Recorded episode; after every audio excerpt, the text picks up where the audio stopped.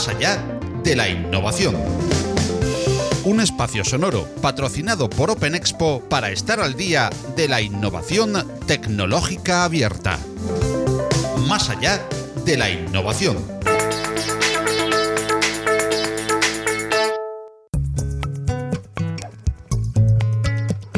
La pandemia de la COVID-19 ha acelerado la innovación en todos los campos de la ciencia y la tecnología. El colectivo Maker, que siempre ha estado a la vanguardia de la innovación con sorprendentes iniciativas particulares, decidió en los meses más duros de evolución de la enfermedad colaborar con los diferentes agentes que luchaban contra el coronavirus de forma desinteresada, altruista y poniendo sus recursos y conocimientos al servicio de todos para fabricar desde mascarillas hasta viseras o respiradores. La iniciativa pasó a llamarse Coronavirus Makers y nació en España, uno de los países que más estaba siendo azotado por la pandemia cuando este grupo vio la luz. Posteriormente, y a medida que la enfermedad avanzaba por otras partes del mundo, el grupo también se internacionalizó. Al igual que la COVID, Coronavirus Makers no ha parado de trabajar ni en aquellos sitios donde se ha doblegado la curva para seguir aportando su gran esfuerzo a toda la humanidad en tiempos aún inciertos. En Más allá de la innovación, hemos estado dedicando algunos capítulos a este encomiable esfuerzo de Coronavirus Makers con diferentes especiales sobre algunos de sus proyectos más destacados. Hoy te traemos una interesante mesa redonda que se celebró durante la última jornada de Open Expo Virtual Experience. En algunas ocasiones tuvimos algunos problemas de conexión y sonido, pero ello no obsta para que su escucha sea del máximo interés para conocer el nacimiento, el desarrollo y los planes de futuro repartidos por el planeta de Coronavirus Makers Internacional. En esta mesa redonda tuvimos el placer de hablar con Amparo Marín, Roberto García Patrón, Kelvin Soler, María Cristina Jorquera Vargas y David Cuartielles. Y comenzamos ya saludando a Amparo Marín. Hola Amparo, ¿cómo estás?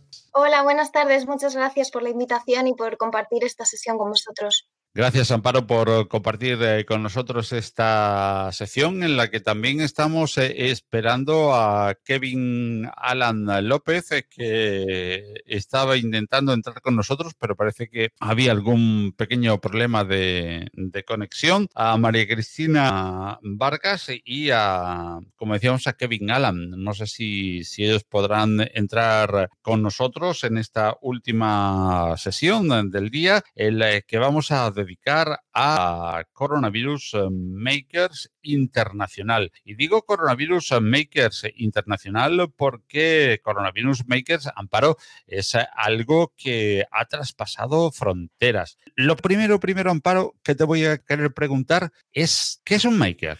Bueno, eh, un maker realmente, o más bien lo, que hemos creado nosotros de, la, de Coronavirus Makers, surge como respuesta a un reto de la sociedad civil que era eh, la situación de pandemia.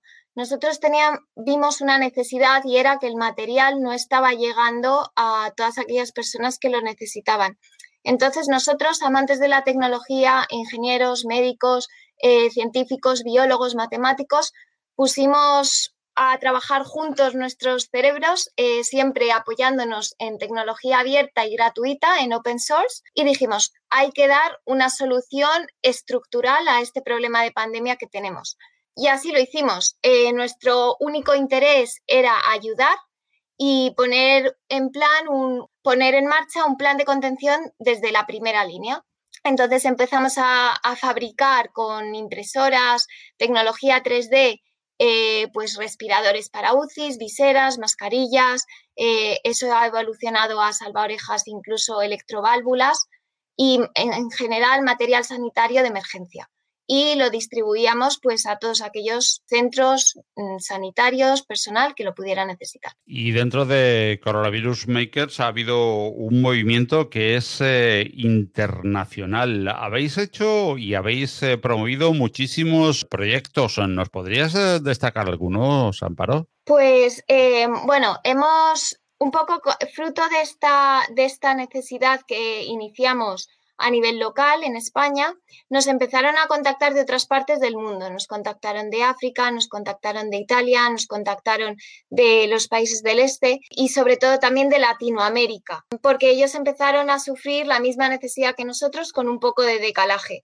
Entonces, apoyándonos en el conocimiento que ya teníamos nosotros, pues eh, lo expandimos, lo compartimos con ellos e incluso estamos exportando material a, estos países, a, Latinoamérica, Nicaragua, Guatemala, eh, donde ya tenemos contactos y hemos eh, forjado muy buenas relaciones. Un proyecto, por lo tanto, internacional eh, que intenta ayudar en tiempos eh, de pandemia. ¿Qué es lo que más se ha utilizado en, este tiempo? ¿Qué es lo que habéis, eh, digamos, usado más o, se ha requerido más, mejor dicho, por parte de las diferentes instituciones de Coronavirus Makers para ayudar en esta pandemia del COVID-19? Bueno, lo primero que empezamos a fabricar fueron viseras con impresoras 3D. Y casi al mismo tiempo empezamos también a fabricar pequeñas piezas para hacer un respirador, que fue, em, fue un poco el, nacimiento de, todo el, movimiento, los movimientos colaterales que ha habido incluso por parte de otros grupos de automoción o en otros puntos de España. Y más allá de eso, eh, aparte de las viseras, Luego se unió una persona que tenía amplia experiencia en la parte de textil y empezamos también a investigar, pues, para hacer mascarillas con tejido, tejidos que estuvieran homologados, tejidos que tuvieran un modelo que fuera estandarizado y que toda una red de talleres y de personas autónomas que querían colaborar pudieran eh, utilizar. Además, eh, esta iniciativa de Coronavirus Makers pues está reconocida y está intentando ser reconocida a nivel internacional, puesto que en un conocido challenge estáis, bueno, pues eh, como, no sé si diría entre los primeros y más importantes eh, candidatos, sino como el más importante candidato, ¿verdad? Bueno, hemos participado en varios hicimos una, entrega o participamos en el challenge de la NASA, donde estaban buscando soluciones para parar la pandemia y luchar contra el coronavirus. Eh, luego también nos invitaron a participar en Stop Coronavirus, eh, donde hemos sido seleccionados entre los ganadores y ahora eh, estamos también em, aplicando a un nuevo challenge del MIT Em, donde nos han invitado a participar y yo creo que tenemos bastantes posibilidades. Posibilidades eh, que os ha brindado el hecho de estar eh, pendientes eh, de hacer muchísimas colaboraciones con diferentes autoridades, tanto en España, como tú bien decías, como en toda Europa y en Latinoamérica. ¿Ha sido o ha habido algún país en el que especialmente hayáis notado que Coronavirus Makers ha sido requerido para ayudar y para colaborar en esta desgraciada pandemia? Donde más demanda tenemos es en África y en Latinoamérica. De ahí es de donde nuestros compañeros nos están solicitando más apoyo y sobre todo exportaciones de material, ya que ellos no tienen. De hecho, por ejemplo, el respirador que en España eh, pues nos quedamos a las puertas de conseguir la validación nacional, eh, muy posiblemente consigamos esa validación en alguno de los países de Latinoamérica. ¿Y hay alguna barrera especial para que en Europa no se reconozcan tantos logros y tantas metas que se han cumplido y que se han prácticamente, no voy a decir certificado, porque quizás en algunos momentos falta una, serie de certificación, pero que en otros países sí ocurre igual? Bueno, yo creo que en general eh, nos ha cogido un poco como país eh, a España en concreto, pues un poco desprevenidos. Entonces, en la parte de homologación, el camino no ha sido fácil porque al principio pues tenían las competencias unos, luego esas competencias fueron traspasadas, luego volvieron a ser traspasadas. Entonces, en toda esa incertidumbre o quizás confusión, pues cuando querías sacar algo o lanzar algo, ya tenías avanzados una serie de pasos, era volver a comenzar de cero. Eh, ante eso, nosotros en cualquier caso no nos rendimos y de hecho sí que conseguimos la homologación nacional para nuestras viseras, un prototipo homologado por el Instituto Nacional de Seguridad y Salud en el Trabajo. Y en la parte del respirador lo que ocurría era que no estaba claro cómo llegar a hacer las pruebas en, en humano. Sí que conseguimos hacer las pruebas en ser vivo, de hecho fuimos los únicos eh, de todos los respiradores que lo hicimos, siguiendo todos los pasos reglamentarios y establecidos, pero eh, para dar el último paso eh, había que acreditar administrativamente una serie de requisitos, como es pues, estar constituidos como sociedad, tener unas, unas bases mínimas de escalabilidad y nosotros éramos una red simplemente de voluntarios que estábamos haciendo esto de forma completamente altruista. Entonces, por este procedimiento burocrático administrativo, pues no conseguimos dar ese último salto. Tenemos la posibilidad, creo, creo, de hablar también con eh, David Cuartielles, que ha estado también eh, dentro de este proyecto, y con Kelvin Alan Soler López, eh, que simplemente pues tienen que activar la cámara y tienen que activar el micro para que podamos. David, ya lo tenemos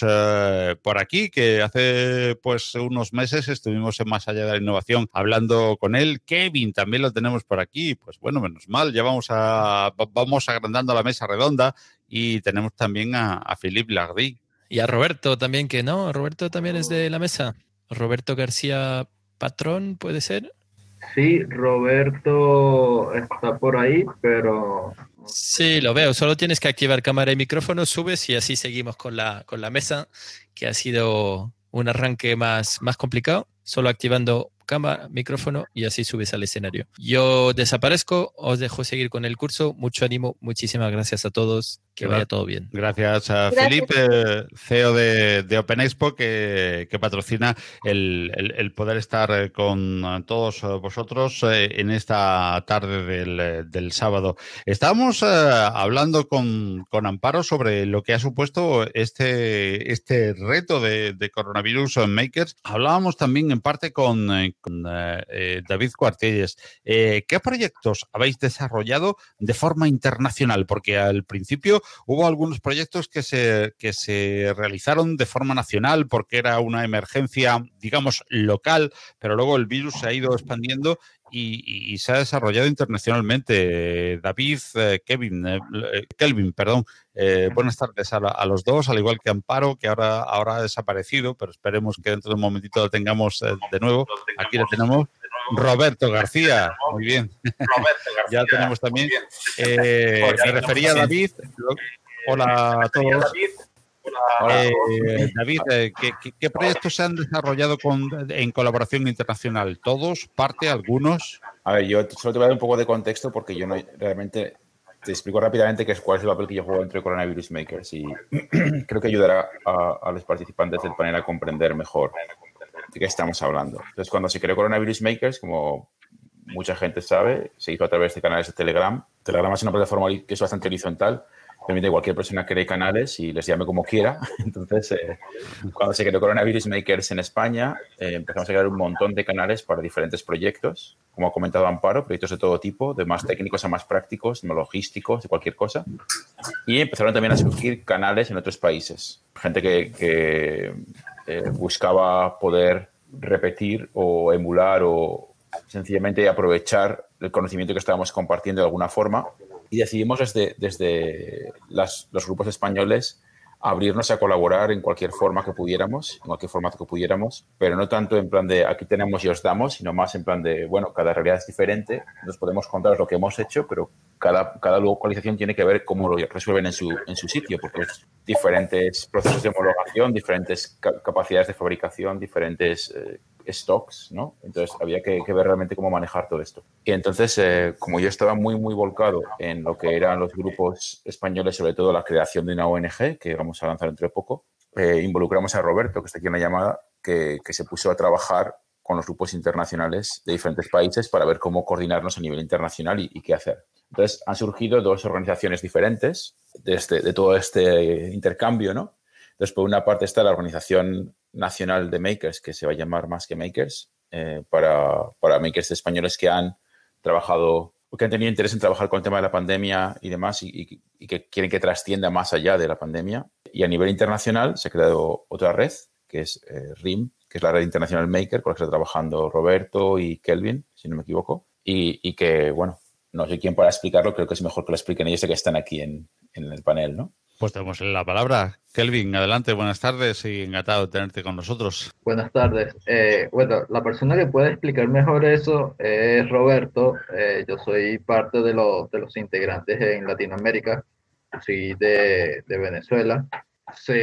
Cómo es la, la, organización, cómo Roberto ha hecho la gestión de la estructura de la organización. Yo estoy aportando de, de mi experiencia como profesional y en, en la parte de, de, de, mi experiencia en la manufactura aditiva, lo que es la impresión 3D, y en el escenario donde vivo, que es Venezuela, en la parte de logística, ¿no?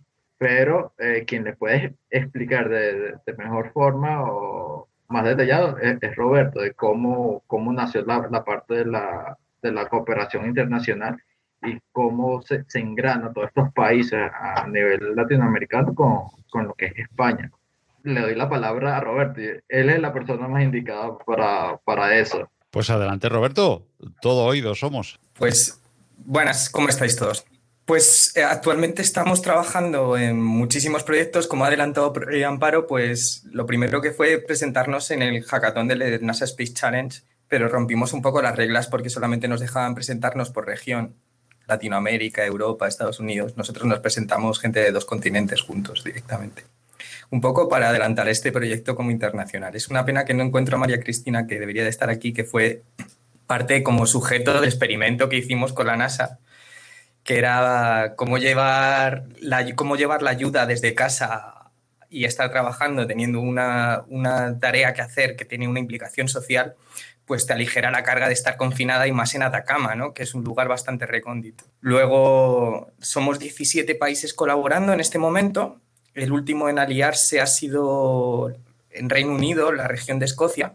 Muy interesante la colaboración que estamos haciendo con, con la red de makers allí.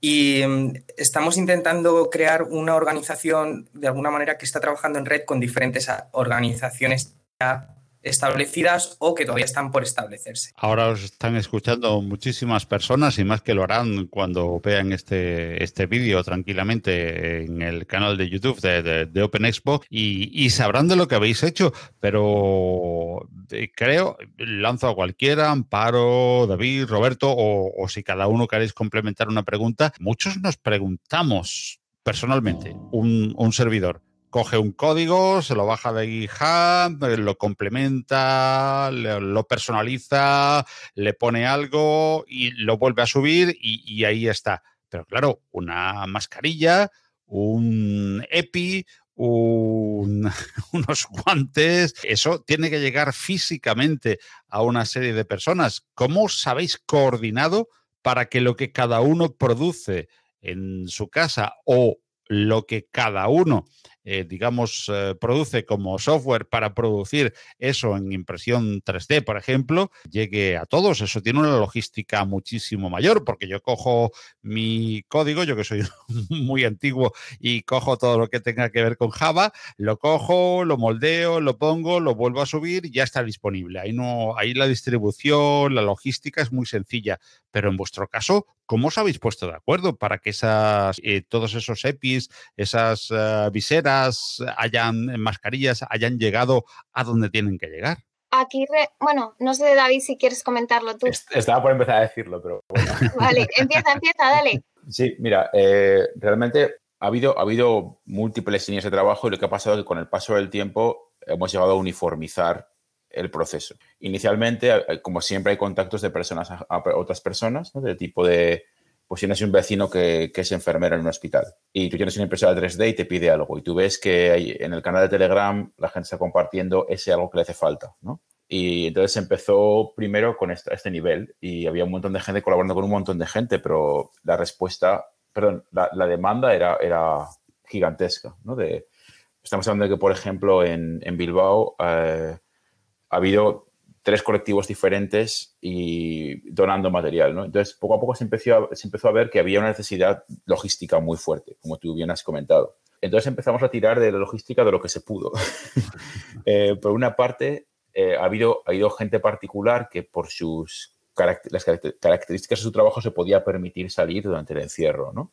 Por ejemplo, eh, pues hemos tenido gente que tenía espacios maker que como estaban produciendo material médico conseguían permisos del ayuntamiento o de la policía local o lo que fuera, iban al espacio maker a producir y la misma policía local venía a buscarlo al espacio maker y a llevarlo al hospital. Ese ha sido un caso tipo. Ha habido situaciones en las que había que transportar una gran cantidad de material y una empresa de logística X eh, se ha ofrecido voluntaria a coger ese material y llevarlo desde A hasta B. Había situaciones en las que, por ejemplo, en Asturias, el responsable de la asociación Makers Asturias pues tenía un permiso extra porque había colaborado en un proyecto de respirador. Entonces el chico se sentaba en su coche y se paseaba por la región recogiendo viseras de las casas de la gente y llevándolas al hospital. Entonces había una red logística eh, ad hoc, ¿no? improvisada, eh, que ha funcionado muy bien en todos los niveles y cada región es diferente. Luego, a nivel de, de meta-organización por encima, se empezaron a crear grupos eh, que agrupaban España por regiones. Entonces, en España, como sabéis, hay 17 comunidades autónomas y, dos ciudades autónomas. Entonces, eh, aquí es donde entró Rosa, que comentó antes Roberto, y eh, bueno, primero otra persona, que es, eh, siguiendo su nick, se llama Elfo 3D. Entonces, Elfo 3D coordinó durante un tiempo el canal, el canal de comunicación nacional y por problemas personales, porque todo el mundo tiene problemas personales en algún momento durante la pandemia, pues transfirió la responsabilidad a otra persona, que es Rosa. Entonces, Rosa León eh, se dedicó a los últimos, yo casi que te diría, 70 días a coordinar el, grupo de, lo que llamamos el grupo nacional. El grupo nacional es eh, un grupo en el que hay al menos un representante por comunidad autónoma o ciudad autónoma y cuando falta alguien, pues este mismo grupo se buscaba la vida para encontrar a alguien, algún maker de la región que se quisiera poner como coordinador o coordinadora. Y esos coordinadores lo que hacen es compartir información sobre problemas que tienen y retos y, posibilidades. A lo mejor alguien dice, oye, nos están donando 10.000 láminas de acetato. ¿A quién le faltan? Podemos donar 5.000. Y entonces se ve cómo se gestiona y se comparte de forma solidaria, se busca la forma de transportarlo, etc. Entonces, esa coordinación a nivel nacional eh, era más de, tipo ejecutivo. Y por otra parte, creamos lo que es un grupo de I. Entonces hay un grupo de coordinación también nacional en el que, en el que estoy yo, en el que entramos una serie de personas que trabajan con proyectos o coordinan el I+D de varios proyectos y eh, sencillamente se coordinan para cuando hay un nuevo proyecto, pues se le pasa al grupo ejecutivo, el grupo ejecutivo tú pasa los diseños a la gente, la gente los fabrica, luego se recogen, luego se reparten, ¿no? Y en cada región, pues como haya que hacerlo. No te puedes imaginar la cantidad de trabajo que hemos tenido porque había reuniones diarias, reuniones diarias de varias horas, porque había que coordinar cosas la venta. Claro, sí, sí, yo o sea, para mí durante, durante como 90 días más o menos he tenido tres trabajos. Yo tenía dos, he tenido un tercero, que era este. Y, no te voy a engañar, los primeros días, obviamente, eh, como había más desorganización en general, porque, insisto, esto ha sido, pues imagínate, pues una red gigantesca que está moviendo, se está moviendo, está haciendo cosas y poco a poco se empieza a converger hacia un modo de trabajo y ahora estamos ya en el, modelo de convergencia, ¿no? Y cuando ya todo ha empezado a funcionar bien, realmente hemos podido reducir la cantidad de horas de trabajo porque ya teníamos funciones aceptadas y aceptables y, con las que trabajar. Pero sí ha sido un proceso de, de, organización en paralelo con ejecución de tareas. Ha sido muy interesante pero también hay que decir que muchos ha salido mucho más pelo blanco que, teníamos hace 90 días. Luego, un poco complementando lo que comentaba David, eh, o sea, realmente la clave de, nuestro éxito, de nuestro modus operandi, ha sido llevar a cabo una estructura matricial, donde había eh, tanto acciones a nivel regional, como luego, cuando mejor empezó a funcionar, es reforzando lo que ha dicho David, cuando hubo una serie de ejes a nivel nacional, ejes cross, ejes transversales. Y entonces ahí en concreto, cuando tú preguntabas, Paco, ¿cómo lo hacíais en logística? Pues es que se creó un, grupo específico, vamos, un eje que era logística, liderado por Fran Piqueras. Y de esta forma era como la demanda y la oferta la íbamos optimizando. Yo me acuerdo uno de los momentos más mm, difíciles fue cuando nos pidieron trasladar, me parece, eran unas viseras desde Bilbao hasta Sevilla. Y entonces ahí, pues a base de contactos, a base de la, del voluntarismo de todos, pues conseguimos una solución apoyándonos en correos, apoyándonos en, en Renfe y apoyándonos en, en los taxis. Entonces, ha sido una red logística bastante compleja, pero que al final, fruto de la colaboración incluso de distintas empresas, eh, pues hemos conseguido los objetivos. Que todos habéis eh, comentado que es el esfuerzo de la solidaridad, pero la solidaridad, como bien decís, se tiene que plasmar en una logística y se tiene que plasmar en eh, una manera de hacer llegar lo que cada uno eh, produce desde su propia casa, porque los makers, por, definición, prácticamente lo hacen en su propia casa y lo hacen para consumo propio, a producir en un nivel superior, que ese nivel superior se sume al de otro maker y que eso se, se distribuya, ¿no?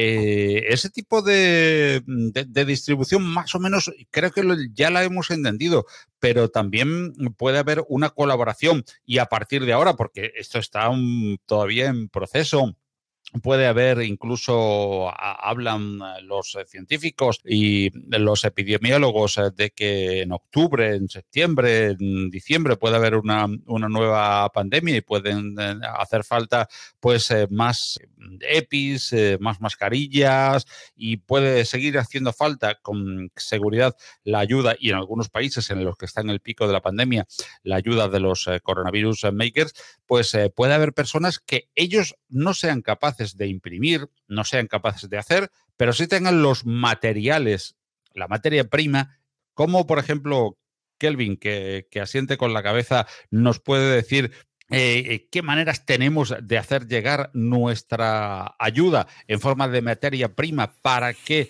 los eh, coronavirus makers se puedan transformarla en esos equipos que puedan ayudar a combatir la pandemia. Bueno, eh, hablando por, por experiencia, eh, cómo funcionaba la, la, red de logística aquí en, Venezuela. Eh, nuestra comunidad no es tan grande como, como en España, por eso que la, la, coordinación, la coordinación fue distribuir, se pudo distribuirse alrededor de Venezuela.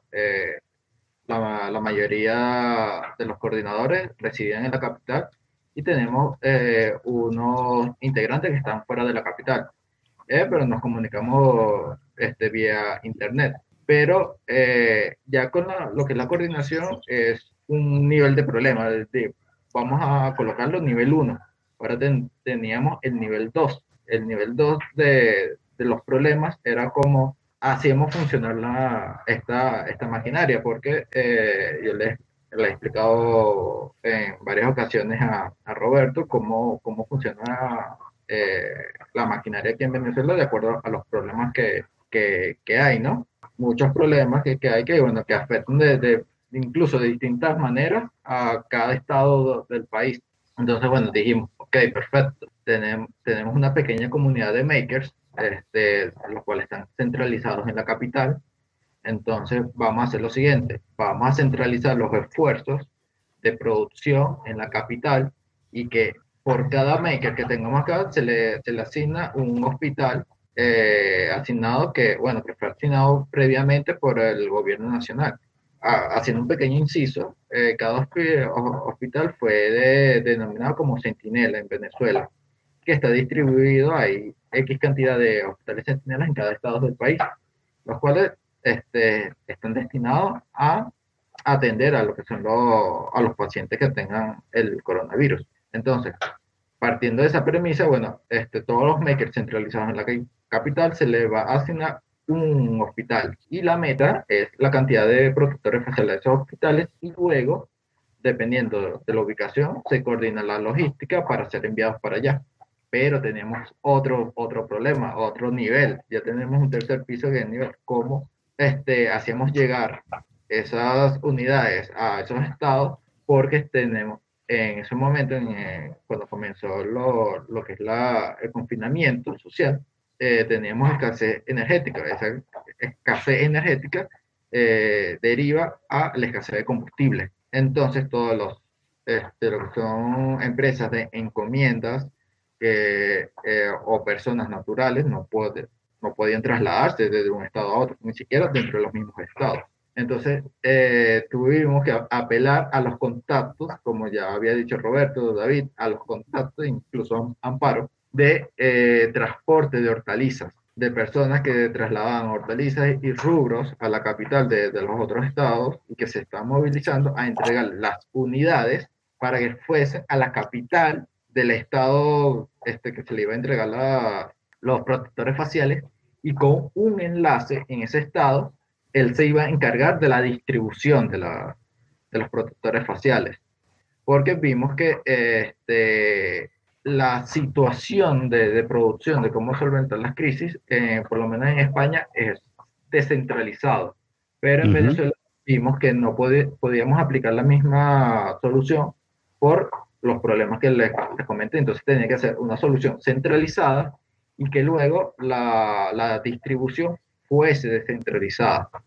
Pero todo el, todo el producto, todo el, el, el, el grueso de la producción tenía que ser este, a juro en la capital, aunque no, no quisiéramos hacer eso, hacer eso, pero la situación llevaba a eso. Entonces, eh, también tenemos este, problemas que, que nos quedamos sin, sin filamento. Lamentablemente llegó un punto eh, que nos quedamos sin filamento por, la producción. O sea, a nivel nacional no teníamos ni siquiera proveedores. Y tuvimos que este, recurrir a donaciones internacionales, lo que fue la, eh, una empresa italiana. muy amablemente nos contactó los correos y nos envió desde Italia 30 kilogramos de filamento.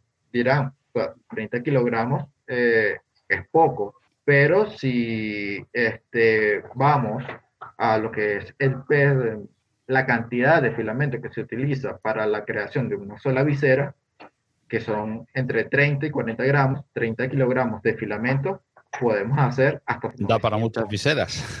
900 viseras, incluso más, dependiendo este, de la habilidad del maker que, que, que la esté produciendo. Eso ya lo tenemos cuantificado. Un maker de, un nivel con experiencia posiblemente tenga este, entre un 5 y un 10% de pérdida ajena, o sea, que sea problema ajeno, que se vaya la, la electricidad o que la, la, impresora tenga algún inconveniente. Algún problema.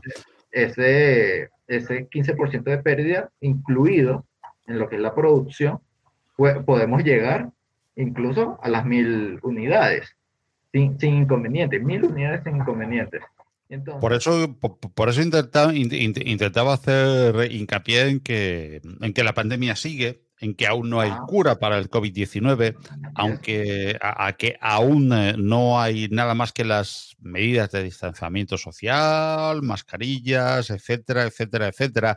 Y aunque quizás en algunos países de los que nos estén oyendo eh, hemos alcanzado el pico y estamos ah, bajando, en otros estamos ah, subiendo, tenemos que seguir preparados y Coronavirus Makers está siguiendo eh, esa línea de, actuación que, como antes nos decían Amparo y, y David, es, muy complicada, complicada de, cuajar, complicada de encontrar, porque el maker es alguien que está acostumbrado quizás a producir eh, para, para, para su consumo quizás propio, el de los amigos, que no está acostumbrado a producir en esos niveles, con lo cual este, esta, esta, iniciativa de Coronavirus Makers cobra una dimensión especial. Queremos eh, saludar a quien se nos une también eh, hoy, en este momento, a María Cristina, no sé si Jorquera o Yorquera, ¿cómo te digo, María Cristina? Buenas tardes. Hola, buenas tardes. María Cristina Jorquera. Jorquera, Jorquera Jorquera Vargas. Muy bien, María Cristina. Desde Chile, pues eh, encantado. Precioso país que tengo previsto de recorrer de norte a sur dentro de muy poquito, si, Dios quiere. Así que desde Chile también eh, contribuyendo a este Coronavirus Makers internacional que, como decíamos, eh, tiene pues muchísimos retos por delante, los que está superando y los que debe superar. Uno de ellos es ¿qué tipo de producción se requiere más de Coronavirus Makers Internacional? Mascarillas, EPIs, mm, respiradores.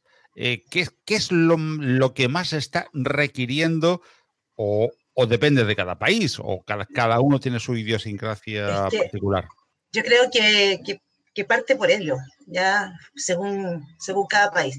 Nosotros la realidad de Chile es una realidad súper compleja, ya eh, en el tema de los insumos de, lo que es protección para el personal de salud, ¿ya? Y, esto se ha dado porque existe una mala administración del Estado que no ha dado la suficiente respuesta para nuestro personal de salud. Y ahí es donde, donde nace la sociedad civil, que fuimos nosotros y que estamos apoyando en el tema de las caretas, que son los escudos faciales completos, o sea, las viseras junto con la con la famosa mica que no sé cómo le llaman en, en su país, en España, ¿ya? Nosotros acá le llamamos mica. Sí, aquí en España viseras. ¿Cuánto? Las viseras. Viseras, viseras decía Amparo. faciales, sí, viseras o cintillo, ¿ya? Y eh, entonces, eh, eso fue como lo primero que em, eh, los makers acá en Chile empezamos nosotros como a, a, producir. Pero a medida que van avanzando en la pandemia y en este momento que estamos en un momento súper crítico como país, se ha estado pensando también en el apoyo de, de, de, estas válvulas para los respiradores mecánicos. También se está ayudando en el tema de los salvaorejas. ¿ya? yo tengo unos salvaorejas que hemos estado trabajando, que eso ayuda bastante también al personal de salud y a quien use la mascarilla. Y también estamos viendo como maker el apoyo con válvulas para los bomberos de, para los bomberos de nuestro país. Paco, por, por darte algunas cifras y, adelante, adelante, Amparo. Completando lo que estaba comentando Cristina, para órdenes de magnitud, viseras en todo el mundo se han producido cerca de 11 millones, de las cuales solo en Estados Unidos habrán producido unas 460.000 viseras. Esto es una diferencia. Espérate, Amparo, porque el, dato me parece importantísimo. Producido por makers por Maker, exacto. 11 millones de viseras. Eso es. Entonces, esto es con diferencia el producto que más se produce. En segundo lugar, eh, estaríamos hablando de, mascarillas de tela, porque mascarillas sabes que hay de dos tipos. Uno, apuntando a lo que decía Cristina, las que tienen válvulas y otras las que son de tela. Las que son de tela sería el producto que más se produce. De esto estamos hablando de cerca eh, bueno, supera un poquito el millón y medio, estaríamos hablando más bien de un millón seiscientos, un millón setecientos mil viseras a nivel mundial. Eh, si hablamos de Estados Unidos, pues Estados Unidos es el primer productor, como en todo, y ellos han producido unas 800, 900 mil viseras. Y luego ya nos metemos en, productos que tienen muchas menor, o la cantidad de producción ha sido mucho menor, no llega siquiera al millón, y estaríamos hablando de salvarejas que sí que se acercan a los 700, 800 mil, eh, abridores y luego las mascarillas de, válvula, que esas pues eh, no superan los 300.000 unidades.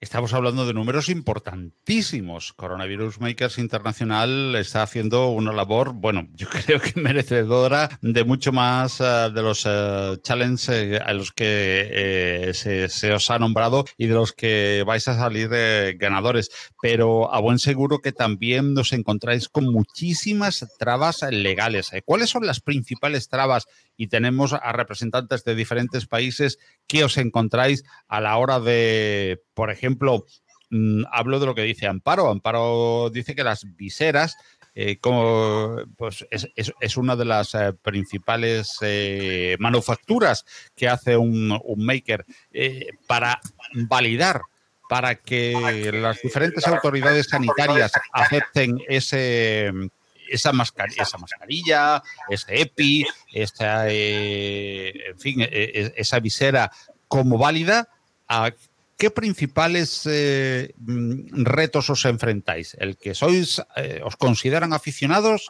¿El que no consideran seguro el que se haga en casa de uno? No sé, ¿qué, qué nos podéis responder?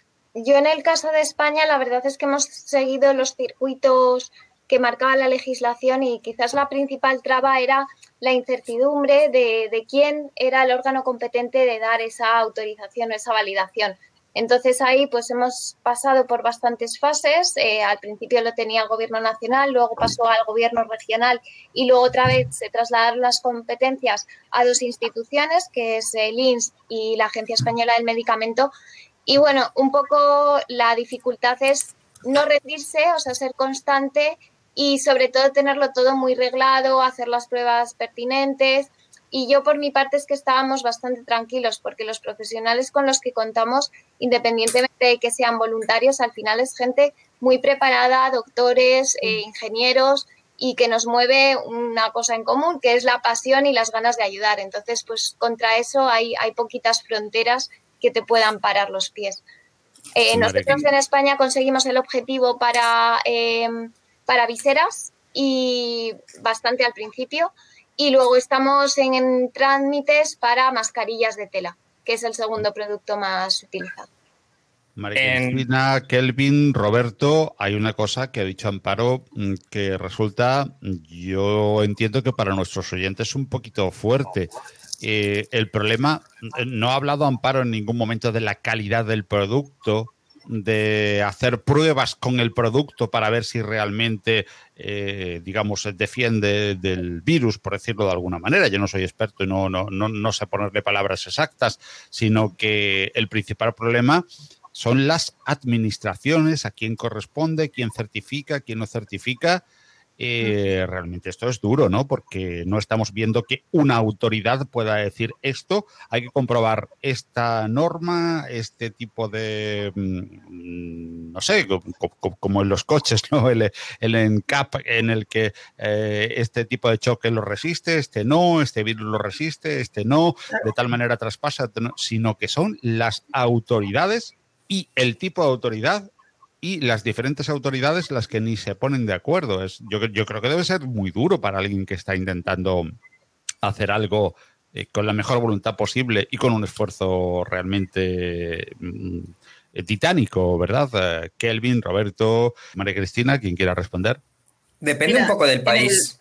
eso mismo, yo, por ejemplo, por ejemplo, ahora estamos en un ejercicio que me reuní el otro día con las autoridades del gobierno de Panamá, porque estamos en un ejercicio en el cual queremos crear eh, mascarillas y ahí lo están haciendo a través de cooperativas de costureras en un proyecto que hemos organizado. ¿Qué pasa? Que estas costureras eh, a nivel local pueden producir una familia trabajando ocho horas, seis días a la semana, 720 eh, mascarillas reutilizables con las que estamos nosotros trabajando y para nosotros el objetivo es mm, dotar a la población de Panamá City, que son a lo mejor dos millones de personas en un mismo, de cuatro millones que tiene el, estado de Panamá, dos millones de mascarillas y entonces nos planteamos la idea de fabricar equipos a, a nivel industrial para crear estas mascarillas. Y el otro día nos estuvimos reuniendo con las autoridades y realmente están encantadas de que estemos colaborando, de que sepan que estamos ahí y de que mm, y de que estemos, eh, sobre todo España, porque la norma 1, la UNE 0065, que es la que nos está hablando de esta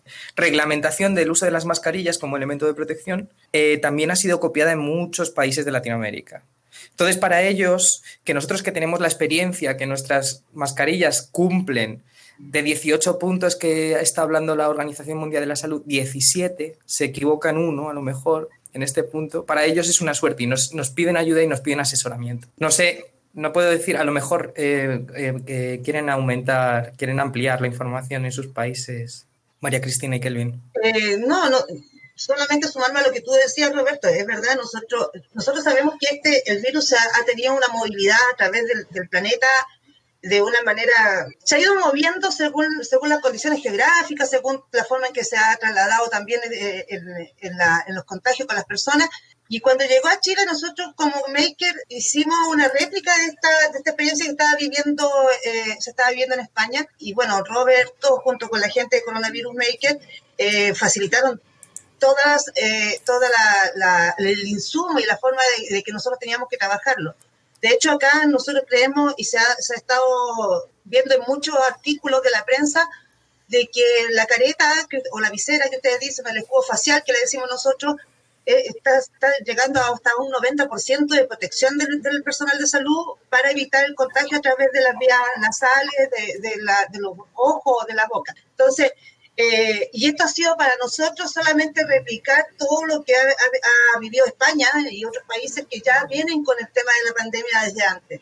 Pues esperemos que, todo lo que hemos vivido y todo lo que estamos viviendo desde China a Europa y a, todos los, países eh, del mundo, ahora parece que golpea más a, Latinoamérica, nos sirva para, poder aprender y nos sirva para poder aprender el gran papel que han eh, desempeñado y que siguen desempeñando Coronavirus Makers Internacional. Amparo Marín, Roberto García Padrón, David Cuartier, patrón. Que nos ha, patrón, perdón, que, nos ha dejado hace un, momentito, Kelvin, Alan Soler López eh, y por supuesto también María Cristina eh, Vargas, eh, pues esperemos que todo vuestro esfuerzo siga dando resultados y el tiempo os vaya aunando esa logística, esa manera de hacer, esa manera de compartir con la que habéis puesto vuestro granito de arena que no es un granito, que son muchos granos, que es una montaña la que habéis hecho en esta, en esta pandemia. Muchísimas gracias por haber estado compartiendo esta última charla también de Open Expo Virtual Experience. Ánimos y muchísima suerte en poder certificar, en poder hacer y sobre todo en seguir imaginando y poniendo vuestro conocimiento al servicio de la humanidad. Muchas gracias, Paco. Yo también quería eh, hacer una mención especial a todos los que están eh, detrás de este grupo y son los que lo han hecho posible. Bueno, diariamente yo creo que intercambiamos más de 300 Telegram, eh, te lo puede decir Roberto, que está conmigo en el grupo de coordinación, y hay muchas más personas y realmente para mí es, es un honor y una suerte y quería dedicárselo sobre todo a ellos, que son los que lo hacen posible. Esa es la energía y, a sus valores, a esas personas especiales que han sabido darlo eh, en un momento muy difícil, han sabido cómo adaptarse y crear soluciones en lugar de quejarse, ¿no? Ha habido muchísima queja durante la pandemia y ha habido un grupo de gente especial que ha intentado dar una solución. A ellos les doy las gracias. Gracias a todos. y también dar las gracias desde Chile a España, a Roberto, a Amparo, ya que hemos generado unos lazos súper fuertes, hay, una, hay un sentido de, de, comunicación muy potente, es verdad lo que decía Amparo, son más de muchos grupos de Telegram donde nosotros hemos estado ahí eh, compartiendo la experiencia. Y agradecer también a la gente que de alguna u otra manera se ha hecho parte de esto de manera totalmente em, eh, colaborando de manera anónima. Nosotros, por ejemplo, en Atacama, y una de las cosas que no alcanza a decir al comienzo, que en Atacama nosotros hemos llevado esto solamente con la gente civil. Acá no hay ninguna, ninguna entidad gubernamental que nos ha apoyado y, eso yo lo tengo que destacar. Profesores, eh, estudiantes, gente que es totalmente anónima dentro de la sociedad está aportando en esto porque hay una preocupación. Eso, y muchas gracias Paco por la invitación. Gracias a ti, gracias eh, por eh, desde Atacama, donde, bueno, tengo grandísimos eh, recuerdos y, pienso, si Dios quiere un día volver. Ahí no, no, no, sabía, no sabía que era Atacama, sabía Chile y por eso os dije antes Chile con grandes recuerdos y volver, pero Atacama todavía me trae mejores, mejores, mejores recuerdos. El desierto de Atacama, donde el desierto florece. Algo algo precioso, algo espectacular de noche si te gusta, si te gusta mirar al, cielo. No, no, no, por, no por eh, casualidad está, está lleno de, observatorios astronómicos, Alma últimamente y, todos ellos. Bueno, pues muchísimas gracias y, Kelvin, dejo ya también que despidas para se nos va, se nos vaya el tiempo, agradeciendo todo vuestro esfuerzo y todo vuestro conocimiento al servicio de la humanidad. Vale, eh, muchas gracias por la invitación, gracias a Roberto, este, gracias a la comunidad de, este, de España por integrar a Venezuela en el movimiento internacional. Estamos sumamente agradecidos y estamos cooperando de manera profesional, de manera este, filantrópica, de cómo podemos ofrecer una solución a todos los problemas utilizando la, la manufactura aditiva, lo que es la impresión 3D. Y bueno, este, estos esfuerzos bueno, tendrán sus, frutos en, en el tiempo inmediato.